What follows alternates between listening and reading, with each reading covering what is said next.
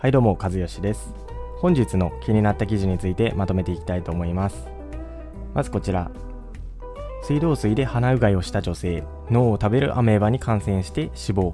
こちらはシアトルにいる68歳の女性が水道水で鼻うがいをしたところ脳を食べる珍しいアメーバを取り込んでしまい亡くなったというニュースです。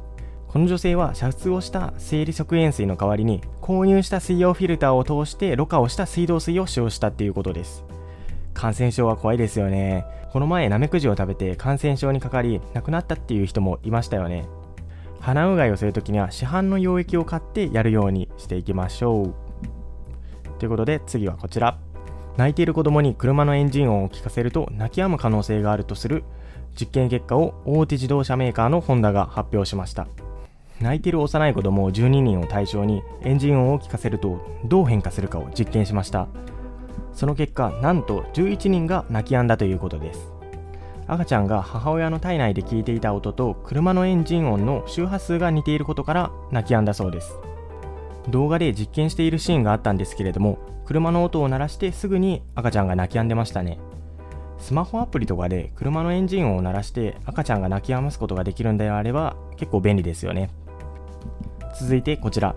2019年のスマホトレンドです。トレンドは5つありまして 5G 曲がる液晶画面ピンホール。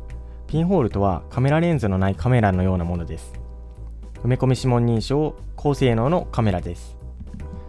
5G ってスマホのトレンドではないと思うんですよね。あとは他の機能って別にいらないですよね。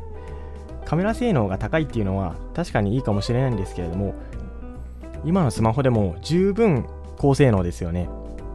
今の時代一番新しい iPhone ですらそこまで高い性能がいらないっていう理由とあとはまあそもそも価格が高いっていう理由であんまり売れてない時代なんですよね。トレンドとは書いてますけれどもトレンドにはならないかもしれないですね。で最後にこちら。鳥をすすがないで。鶏料理をする際に鶏をすすぐっていう調理法が結構勧められてきたみたいなんですけれども洗うことで食中毒の細菌を除去することはもちろんできないですしむしろ手まな板服などに食中毒の細菌を広めるだけだっていうことをノースカロライナ州立大学の准教授ベンジャミン・チェップマン氏が言っております。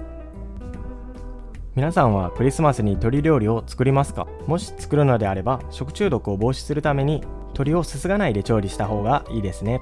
ということで本日は以上となります。最後までご清聴いただき本当にありがとうございます。これからも科学寄りのネタを紹介していこうと思いますのでチャンネル登録していただければ嬉しいです。